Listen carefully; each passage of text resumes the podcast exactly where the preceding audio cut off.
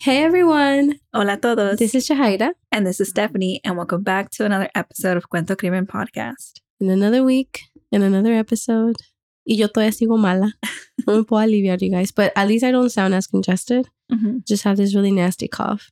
Yeah, it's So- been like, what, three weeks? Yeah, it has. It's the reason also why like we keep postponing like recording sessions because I'm like, oh, I have to be better by next weekend. And then Mhm. next weekend comes y nada. Yeah. So if you have any remedies, I've tried the lemon with with the honey. I, I do the teas.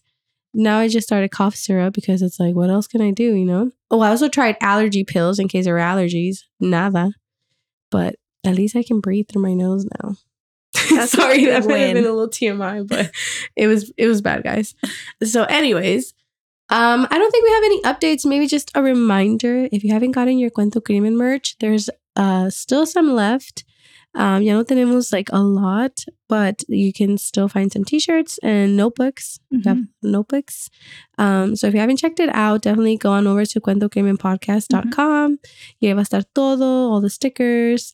Um, so yeah.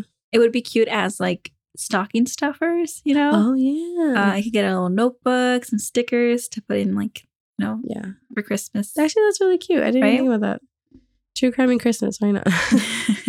uh, so yeah, so just you know check that out. And again, si no nos están siguiendo on Instagram, you might want to do that because um, if you didn't, you missed a giveaway Mhm. that just happened last week. So thank you to everyone who entered, um, and shout out to Jackie. She was the winner. Your Mhm. package should be arriving soon.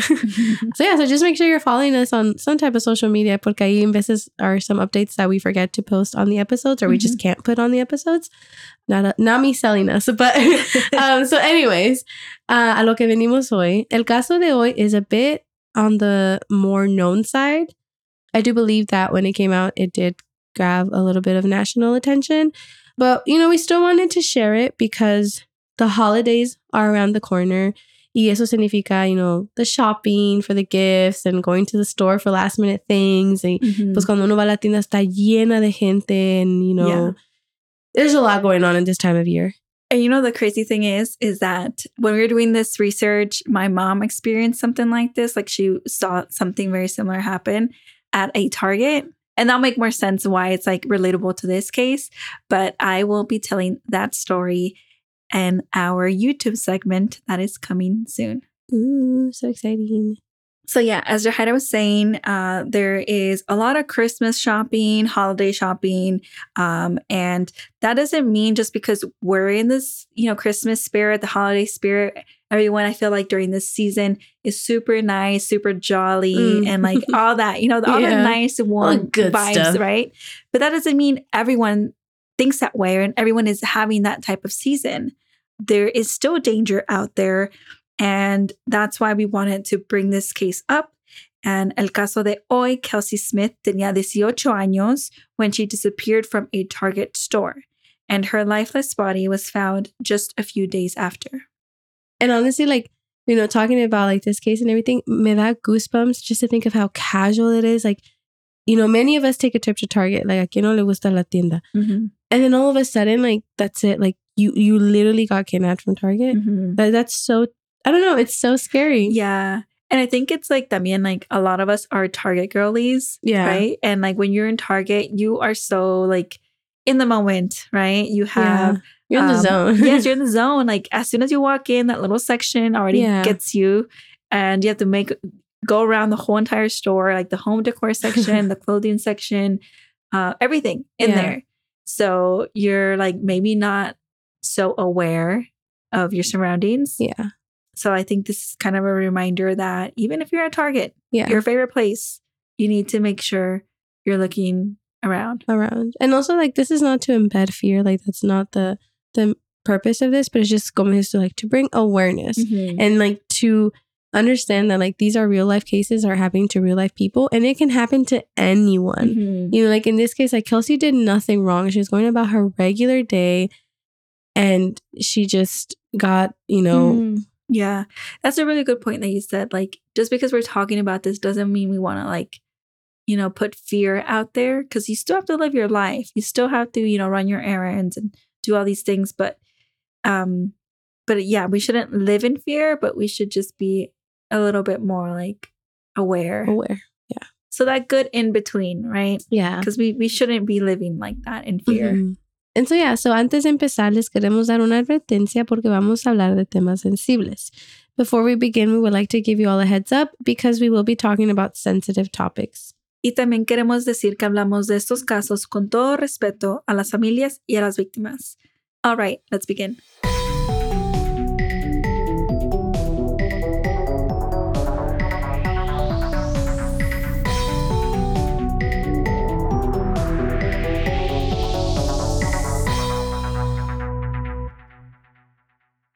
So, como siempre, vamos a empezar with who was Kelsey Smith? So, like Stephanie was saying, Kelsey tenía 18 años y ella vivía en la área de Kansas. Y ella vivía una vida normal, apenas había graduado de high school, and she was actually planning on attending Kansas State University. And a little bit more about Kelsey. She was loved. Ella tenía una familia que la quería mucho. Um, también estaba en una relación con un muchacho que se llamaba John. Y um, actually, el 2 de junio del 2007, Kelsey and John were celebrating their six month anniversary. Y entonces Kelsey decidió ir a Target a comprarle un regalo a su novio. It was a sweet gesture, you know, that she wanted to do for him. And I feel like a lot of us would probably do the same thing, Yeah. right? Um, so, como a las seis y media de la tarde, Kelsey le dice a su papá that she is heading to Target and that she should be back soon porque John la iba a recoger in about an hour or so. So, she was like in a time crunch. Like, she did not have all day to do this. Like, it was probably like a last minute thing type of thing. And, you know, go in, get out type. Yeah, and what better way than to do it at Target because Target has everything. Um, and so it's kind of like a for sure thing that she's gonna be able to find some kind of gift there, Yeah. right? And so around 7:07 p.m., Kelsey is seen arriving at the Target parking lot, which was located at 97th and Quivira in Overland Park in Kansas. And again, Jahaira and I are not familiar with the area, so we're not too sure where exactly this is located. But we did read a quick description that said Target was like on the other end of El Centro Comercial. So I kind of just picture a lot of stores in that area. And I mean, it's kind of typical, right? Like, uh, at least, I mean, like you, where we live, like there's a Target, but there's also like other stores Mhm. attached, mm, maybe sometimes a mall. And I guess that was the case for this one. Y entonces, ya que Kelsey llega a la tienda, ella le habla a su mamá, quien se llama Missy, y le pregunta que si ella tenía una cajita de regalo or maybe she could get her one. I mean, you know, kind of just crossing the things off her checklist. And that actually turned out to be the last time anyone heard from Kelsey. Como a las siete y media de la tarde, John, su novio, llega a la casa de Kelsey to pick her up as they had planned.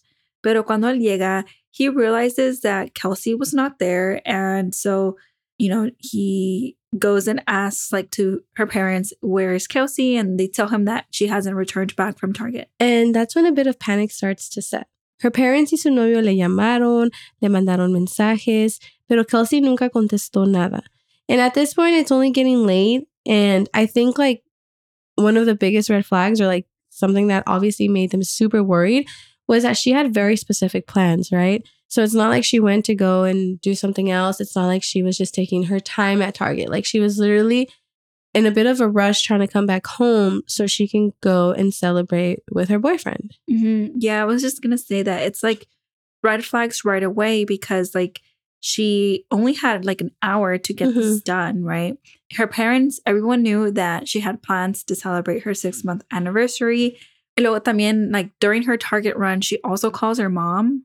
So it's like even more like reassures that she is on track with her plans. Like there is nothing that's going to get in her way to like get through that task and go back home, right? Yeah. So I think like right away, they're all of them are like red flag, red flag, red flag.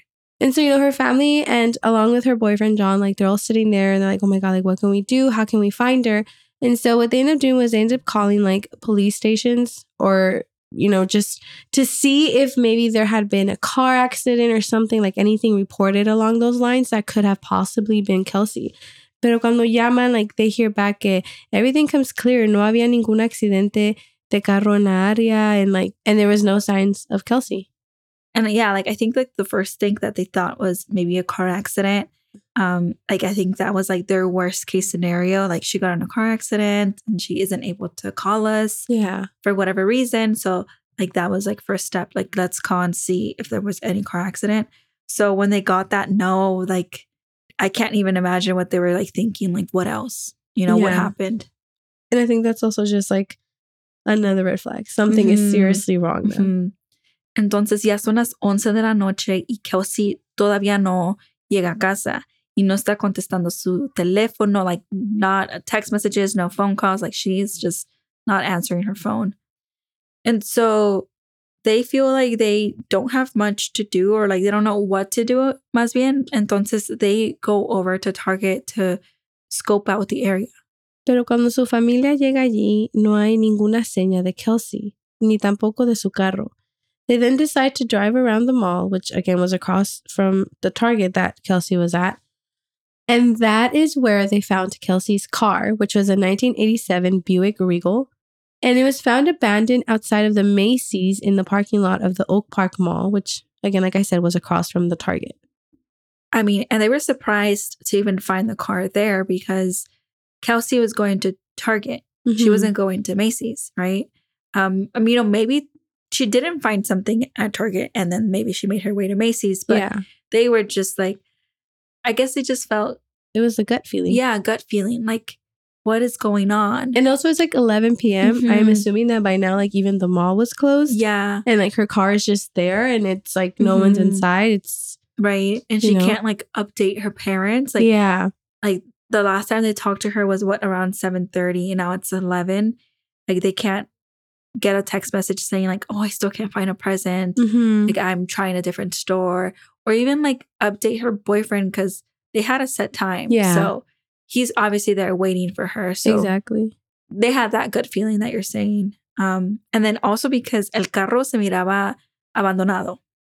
And so at that point, police is involved because they cannot find Kelsey anywhere. She's not in her car, she's not around her car. So the police get involved and they start investigating. And what they find is that they noticed a few things. And one of the things that they noticed was that there was no sign of like forced entry like to the car. So it wasn't like someone stole her car and moved it. Like there was no sign of any like harm, I guess. Like there was no fighting, um, no blood, like no broken windows. yeah, no broken or- windows. It just seems like Kelsey moved it there. Mhm. Y también se dan cuenta, like once they're inside the car, that all her belongings were still there, like sus llaves, su celular, su cartera, and along with that, también encontraron el regalo que le había comprado a su novio John. So she did, in fact, make it in Target, and she did find something for him, purchased it, and then left. hmm So that just leaves them with the question why, if she did, right? Why did she move or why did she go to Macy's Yeah. if she already had the Target present, right? Mhm. Los investigadores were able to get some fingerprints off of the car. And they did find her parents' fingerprints and her boyfriend John's fingerprints, which, you know, made sense because they were people who would, you know, frequently get in and out of the car. Yeah, I mean, it would make sense, right? Like, how many times did she not probably ride with her parents or her boyfriend? Mhm. But they were also able to find some fingerprints that didn't belong to anyone in her family or close friends.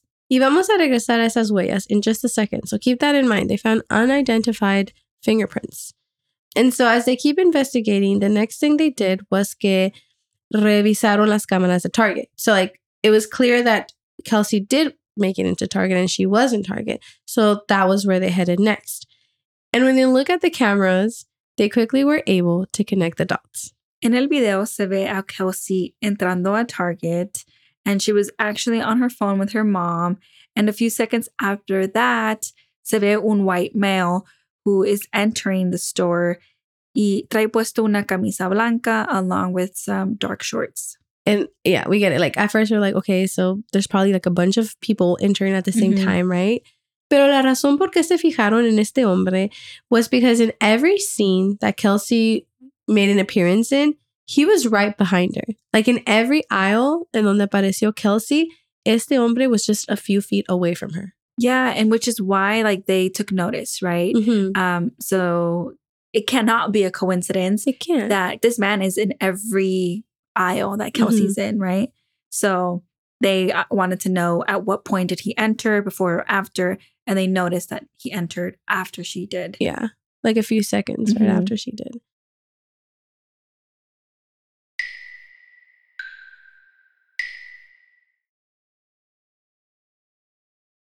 So, you know, they're watching this video and it's obvious that this man is following Kelsey everywhere in the store. But they also noticed that que siempre se mantenía a una distancia. He wasn't directly behind her. He wasn't making himself noticeable to her, Mhm. you know, like he was at a distance, making sure he wasn't getting too close to her. But still, it was obvious que este muchacho has his eyes on Kelsey. It was kind of like he was in the shadows. Like he was just kind of watching her, you know, pero mm, como dijo Stephanie, nunca se le acercó, nunca le habló. It was just, again, just kind of very settled. And, you know, when police look at this, they come to the conclusion that perhaps he was following all along the store, like one, yeah, to like, you know, keep tabs on her if this is like what he had planned, but also like quizás saber si ella was going to meet with someone. Like, was she waiting for someone? Was she alone? Was this a good target? You know? Mhm. As you're saying that, I was thinking like, you don't know how long he was outside. Was he standing? Was he in his car? Was he waiting for someone to arrive to Target that was alone? Like, the, yeah. Right? Because like, how is it that he walked into Target right after Kelsey? You know? Yeah. Like, what are the odds? Uh-huh. It makes me wonder how long he was outside scoping. The area, yeah. Mhm. And, you know, like, cuando se ve que Kelsey went, like, goes to checkout and she knows she's buying the gift, he's just kind of hanging around, like, Mhm. around the cashiers. And then he leaves. And this man did not buy anything, and he left the store a few seconds before Kelsey would be leaving. I mean, it was clear that he was just waiting for her Mhm. outside, you know? And uh, me da like goosebumps just to think about, like, you know, Kelsey, like, thinking like she's gonna, she's gonna be okay. Like, she's gonna get a gift, come back home, enjoy her evening. And it's just such an unfortunate turn of events. Mhm. I don't know. This is like why everyone needs like pepper spray or at least a she's birdie. yeah, some kind of, you know, something. Yeah. And como la Target is a really big store, they had cameras everywhere, and this includes the parking lot. Y cuando ven ese video, they were shocked at what they saw. And the video was blurry, so it's a little not super clear, right, to see what was going on. But Mhm. it was obvious that um, someone was forcing Kelsey into her car y después su carro se ve driving off. And like we mentioned earlier, su carro fue encontrado in the Macy's parking lot across the street from the Target. And luckily, there they also had a security camera, and that was able to capture Kelsey's car coming into the lot. And apparently, the car was there like around 9 17 p.m. So this was like dos horas después de que ella había salido de la Target. So that's some time. Yeah, some like a gap, right? Yeah. And so now investigators want to know what happened between that gap, like what happened between those two hours. Mhm. Y después en el video se ve que el carro, you know, it's being parked y se ve a alguien con una camisa blanca and dark shorts running away from the car towards the street. Isn't that crazy? Like this part gets me because the video is very blurry. Like, ya no le puedes ver la cara a la persona. But the fact that it is a white male with a white shirt Mhm. and dark jeans or shorts, like that's literally the description of the guy from the videos. Yeah, that's so scary. Yeah. And the fact that he's running away from the car, that he was the one that came out of the car. Hmm And so once they saw this, investigators were like, yep, this is a person. Like, there is no doubt in our minds that this is a person who did something to Kelsey. And the next thing that they tried to do was that they tried to get a hold of Kelsey's phone records. And it actually took them four days to get the records. Um, I think they were working with Verizon Wireless, and like Verizon was a bit hesitant because, you know, like of um, consent and all that stuff. Mm. But eventually they did end up giving the phone records. And when investigators get the records, they were finally able to find Kelsey's body. I think it's kind of like I wonder why it's different from case to case, right? Some Yeah. cases, um, investigators are able to pull the records right away, and then It could other it could also be state by state. but yeah, Yeah. might be a state by state thing. But I don't know. This is like obviously like they have video, Mhm. so how is it taking four days? You know I mean, the person's missing too. Mhm. Like, exactly. Yeah. And so, you know, they they were able to get the phone records. They worked with a technician from Verizon Wireless and they were able to identify where her phone last pinged. And it had suggested that, you know, they should search about a mile north from where it pinged. Which is oddly specific, but I guess they knew what they were doing according to like the ping and the locations and everything. And so el 6 de junio a la una y media de la tarde, it only took them 45 minutes para encontrar el cuerpo de Kelsey.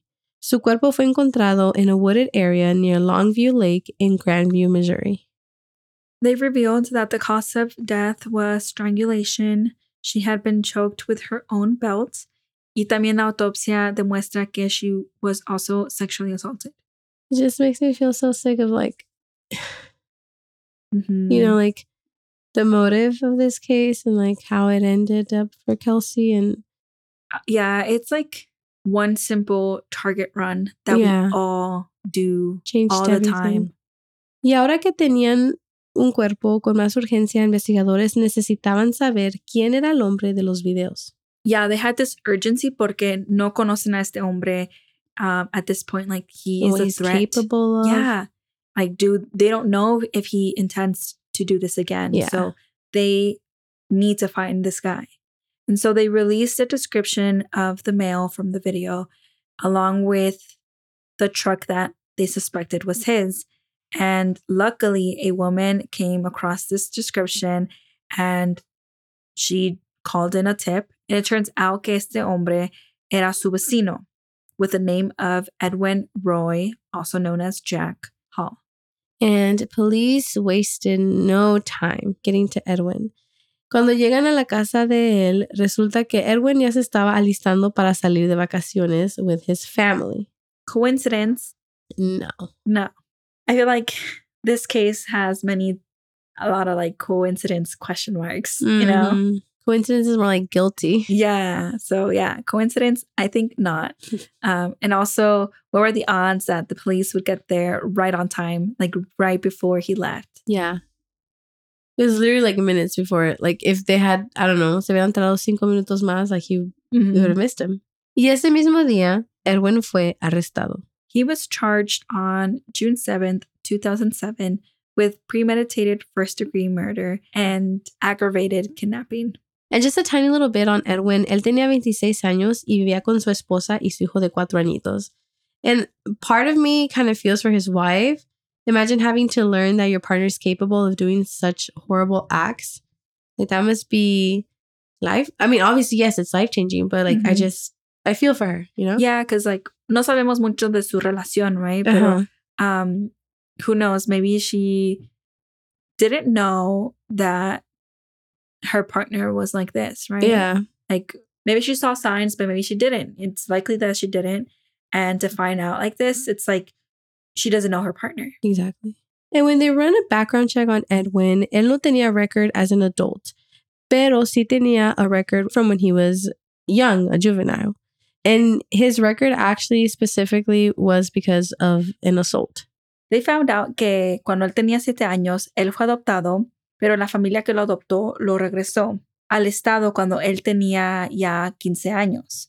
And the reason was because he had threatened the family's daughter with a knife. It's just a pretty big thing to do as, you know, a 15 year old también. And also as someone who has been living with this family for a couple years now, Yeah. you know? And along with that, they also found out that he was also charged with an assault because there was a time where he hit another boy uh, in la cabeza with a baseball bat.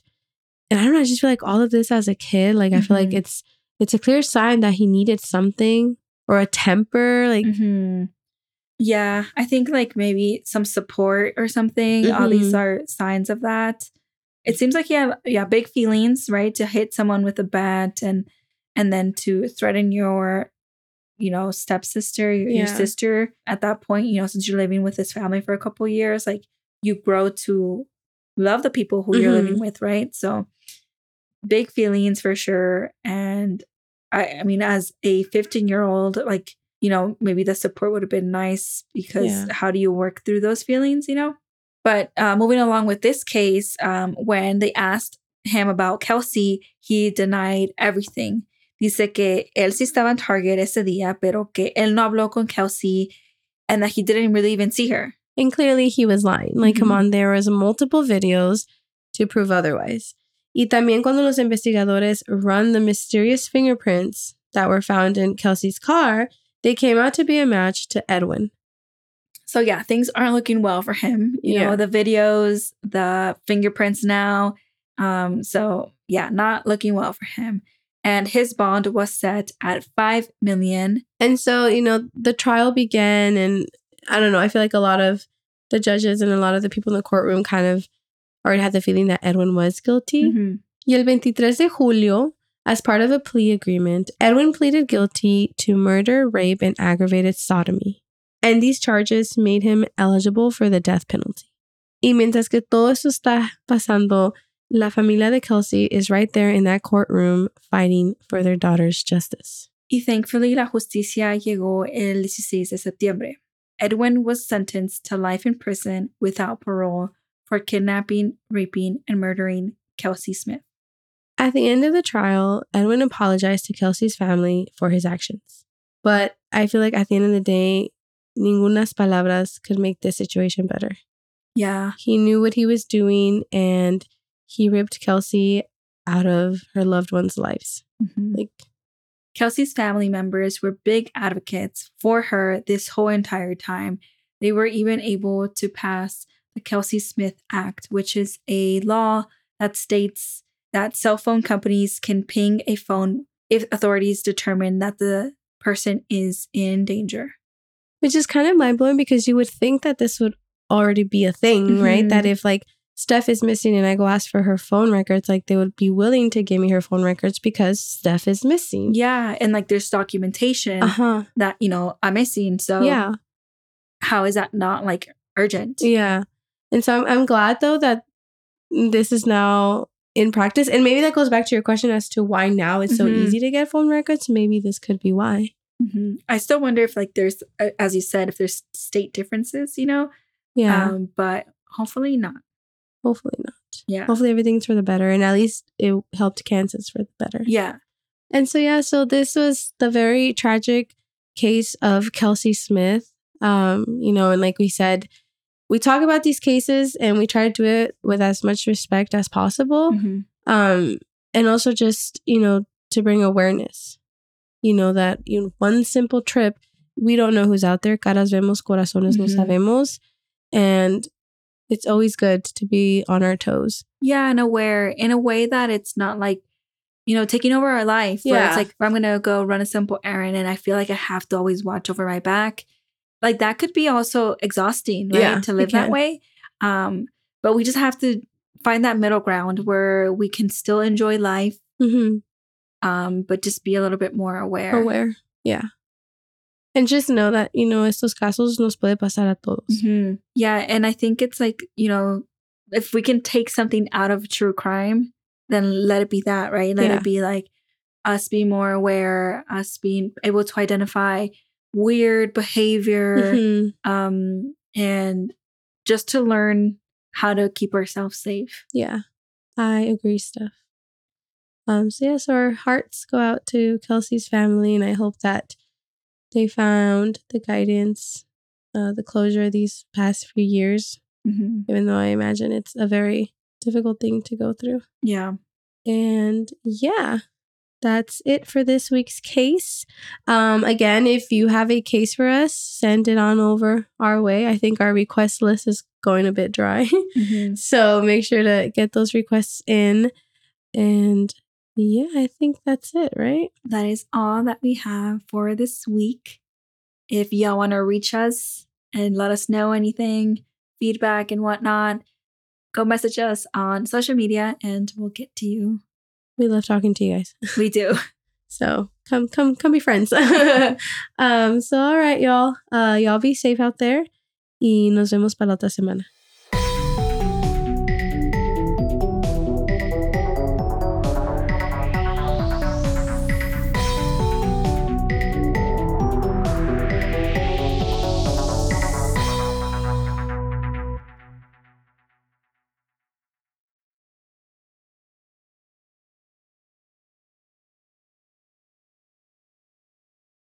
Lucky Land slots, you can get lucky just about anywhere. Dearly beloved, we are gathered here today to. Has anyone seen the bride and groom? Sorry, sorry, we're here. We were getting lucky in the limo and we lost track of time. No, Lucky Land Casino, with cash prizes that add up quicker than a guest registry. In that case, I pronounce you lucky. Play for free at LuckyLandSlots.com. Daily bonuses are waiting. No purchase necessary. Void where prohibited by law. 18 plus. Terms and conditions apply. See website for details.